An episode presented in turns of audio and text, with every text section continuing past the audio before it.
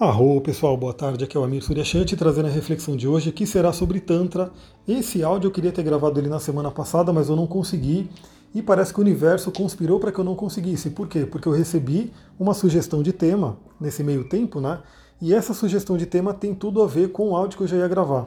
Então eu vou poder responder a pessoa, vou poder né, gravar o tema que ela sugeriu, já linkando, já fazendo o link com o, o áudio que a gente vai trabalhar, né, que já estava né, programado para eu fazer.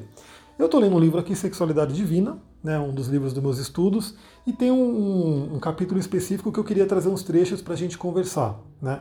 Esse trecho, esse tema específico é sobre a ejaculação feminina. Eu até perguntei lá no meu Instagram semana passada se você já tinha ouvido falar, se você conhece. Muitas pessoas responderam que sim, algumas que não. Vamos explorar um pouquinho esse tema sobre a visão do Tantra e também da alquimia sexual.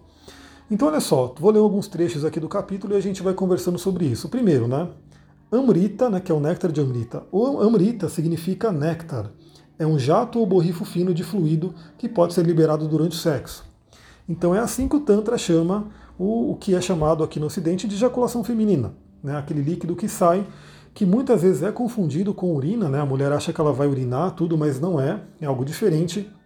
E no Tantra é chamado de Amrita, e a gente vai ver como esse Amrita ele é importante. Olha só outro trecho, né? Em textos tântricos, o Amrita é aclamado como uma substância regenerativa. E aí eu trago também uma questão que é o seguinte, né? É, o próprio taoísmo trabalha com isso, a alquimia sexual, e tem, a gente vai falar hoje no curso de cristais sobre a medicina chinesa. A gente vai começar esse tema da medicina chinesa. Aliás, se você quer participar do curso de cristais, dá tempo, é só você entrar, ver as aulas que já estão gravadas e começar a participar das aulas ao vivo toda quarta-feira. Então hoje a gente entra na medicina tradicional chinesa, onde eu vou abordar um, um tema chamado Jing, né, uma energia chamada Jing, que é uma energia ancestral que a gente recebe no nascimento e que a tendência dela é só ir se esgotando, só ir se gastando. E ela não é reposta normalmente, né? Então por isso que a pessoa que não tem uma vida saudável, ela começa a consumir o próprio Jing, por isso que ela envelhece mais cedo, por isso que ela né, enfraquece o corpo e assim por diante. Mas tem um segredinho que o Ding ele não é regenerado, mas na alquimia sexual taoísta tem formas de regenerar. Por isso que o pessoal das antigas, né, esse pessoal ligado à sabedoria da sexualidade, buscava tanto esse conhecimento. É como se fosse literalmente um elixir da vida. Olha só como que é chamado, né? Textos eróticos chineses denominam a área do ponto G de o Palácio Yin.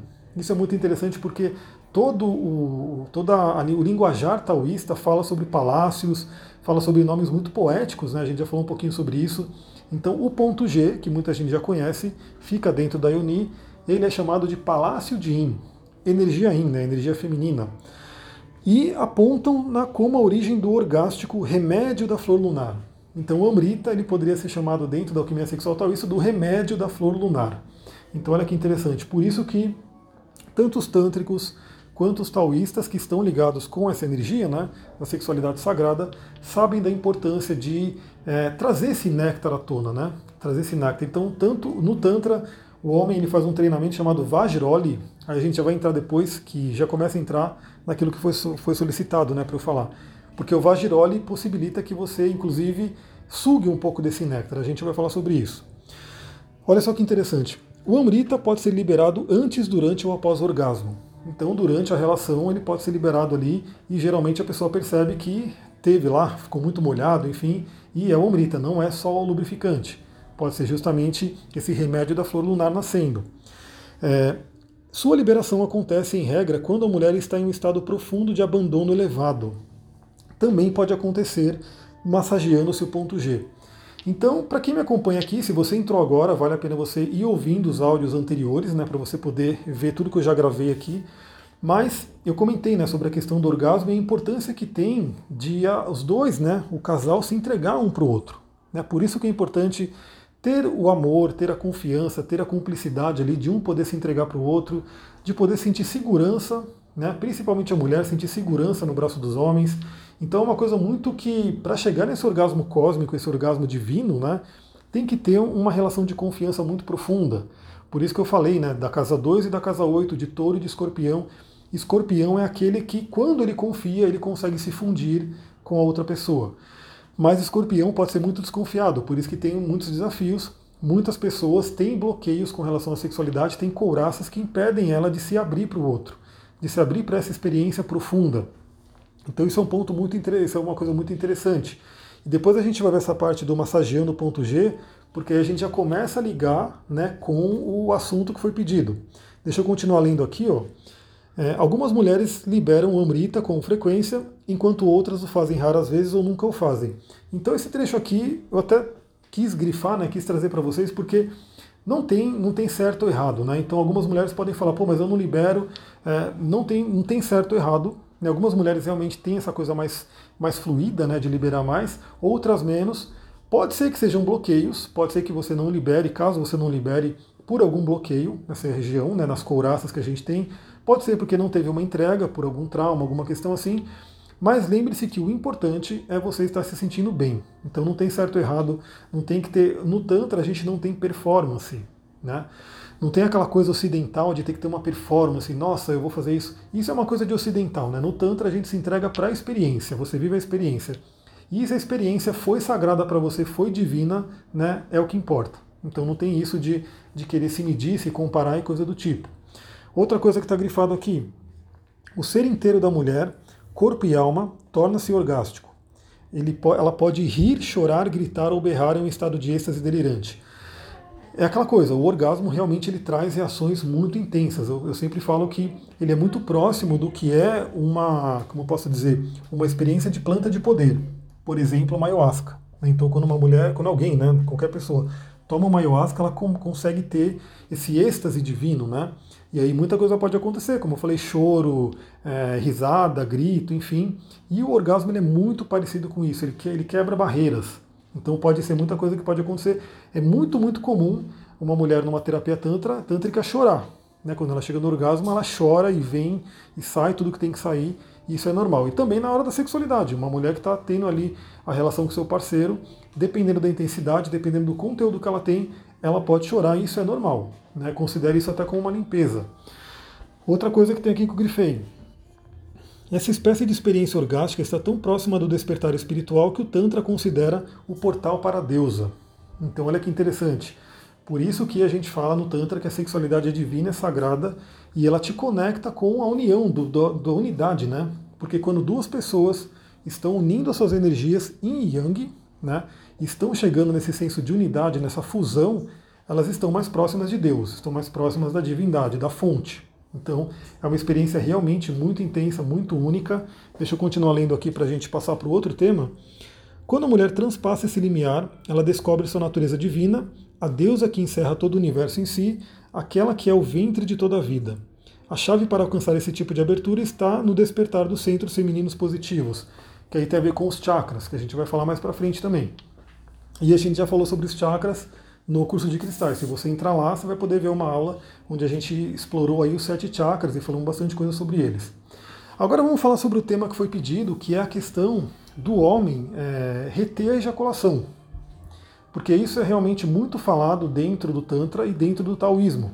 No Tantra tem um aforismo que diz: Não desperdiçarás a semente de bindo. Né? Então, não desperdiçarás. O que é a semente de bindo? A semente de bindo seria aquele pontinho que fica em cima do on. É como se fosse realmente uma semente da vida.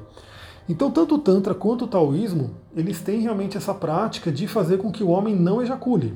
Primeiro é aquela coisa, né? Primeiro, desvincular orgasmo de ejaculação. São coisas que são diferentes. O homem ele pode ejacular sem ter um orgasmo e ele pode ter um orgasmo sem ejacular. Não é necessariamente um ligado para o outro, com o outro. E o que acontece? Uma das coisas que eu vejo, né? Quando a gente vê esses textos, fala-se muito realmente de, inclusive, da, da, da, vitalidade, né? Porque quando o homem ele quando o homem ele, ele ejacula, ele vai fazer o que? Ele vai perder a vitalidade dele. Então a tendência é ele ficar fraco. Ele perde a vitalidade. Ele, ele, como diz o texto tântrico, ele desperdiça a semente de bindo. Então é recomendado que o homem retenha mesmo, né, para manter a própria vitalidade. Mas eu vejo isso de uma forma um pouco diferente, porque realmente eu não acho que tenha que ficar sem ejacular a vida inteira, né? Ou como alguns taoístas dizem, uma ejaculação a cada 100 relações, que algumas pessoas falam isso, né? O que eu diria é o seguinte, né? O que, que é mais importante, né? Agora, já entrando fortemente nesse assunto, o que, que é mais importante essa questão de não ejacular? É o controle ejaculatório. É o homem ser capaz de fazer com que a parceira tenha o prazer dela, porque no Ocidente tem um grande problema que é o quê? O homem, ele, ele, a sexualidade é assim, uma coisa, a famosa rapidinha, né? Então o homem vai lá, né, faz o que ele tem que fazer, ejacula. Sim, ele vai perder energia, aí ele vira para o lado, dorme. E a mulher, ela não teve o, o prazer dela, o momento dela. E aí, obviamente, lembra que a gente viu aqui que esse umbrita, ele sai, ele é gerado quando é massageado o, o, o ponto G. Então o que acontece? Se não dá tempo de massagear esse ponto G dentro da relação sexual, isso não vem. Né? E geralmente precisa de mais tempo. Precisa de mais tempo na sexualidade. Então o que eu diria né, para todo mundo aí, a grande questão do, do, de não ejacular tem a ver com o controle do orgasmo para que você consiga dar tempo da parceira, né, para que vocês tenham, não só a parceira, né, para que o homem também ele possa usufruir daquele momento com mais plenitude. Então que não seja aquela coisa do tipo só descarregar uma tensão, né? Porque quando você faz isso, né? Quando você faz um sexo que simplesmente você vai lá, bomba, bomba, bomba e ejacula e acabou, né? E dorme pro lado, você está simplesmente descarregando uma tensão. Agora, quando você consegue usufruir um tempo razoável de relacionamento, você, né, com sua parceria, e vocês conseguem ir trocando essa, essa energia e vocês vão, inclusive, elevando o patamar da energia. Quando esse orgasmo vem, ele vem muito mais forte. Então é aquela coisa, né? Primeiro, muitos homens já tremem e falam, pô, mas eu não vou poder mais ejacular, como assim, né? Porque é muito bom, obviamente, mas eu não vou poder. Só que é aquela coisa, né? Quando você treina, o, o controle ejaculatório fica mil vezes melhor. Né? Quando a pessoa acha que vai ser complicado, isso fica mil vezes melhor. E algumas mulheres podem achar meio estranho, porque ela fala, pô, mas o meu parceiro não ejaculou, então ele não gozou, então ele não teve prazer. Não, vamos, vamos lembrar que tanto o Tantra quanto o Taoísmo desvinculam o orgasmo de ejaculação. Então o homem pode ter sim o orgasmo dele, mas não ejacular. E ele pode ter o orgasmo e ejacular. Então é aquela coisa que. O que é importante na minha visão? O controle. É o homem ser capaz de, de segurar, né, de poder controlar essa emissão do, do, da ejaculação o tempo que for necessário. E o tempo que for disponível. Então é aquela coisa.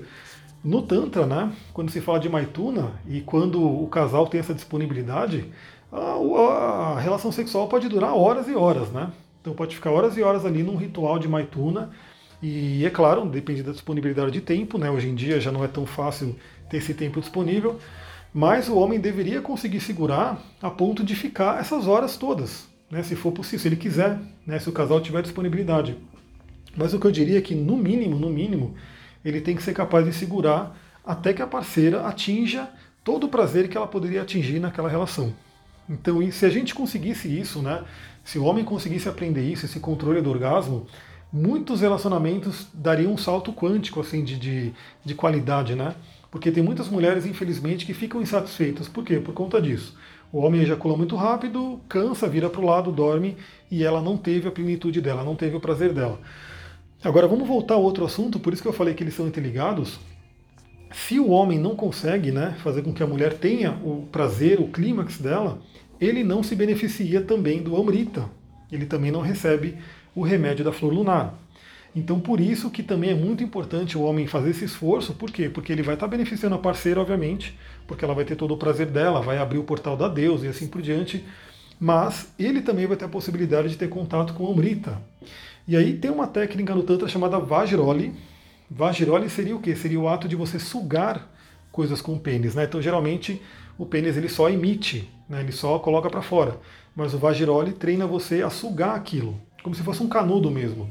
Então, você pode, treinando o Vajiroli, você pode realmente, naquele momento que a mulher soltar o néctar, que ela liberar o amrita, você pode, é, vamos dizer assim, sugar um pouco desse amrita né? e receber dentro do seu corpo, dentro do seu campo, esse néctar. Então, olha que coisa bonita, olha que coisa profunda que a gente tem aí dentro do Tantra, dentro da sexualidade, dentro da alquimia sexual para a gente poder trabalhar. Né?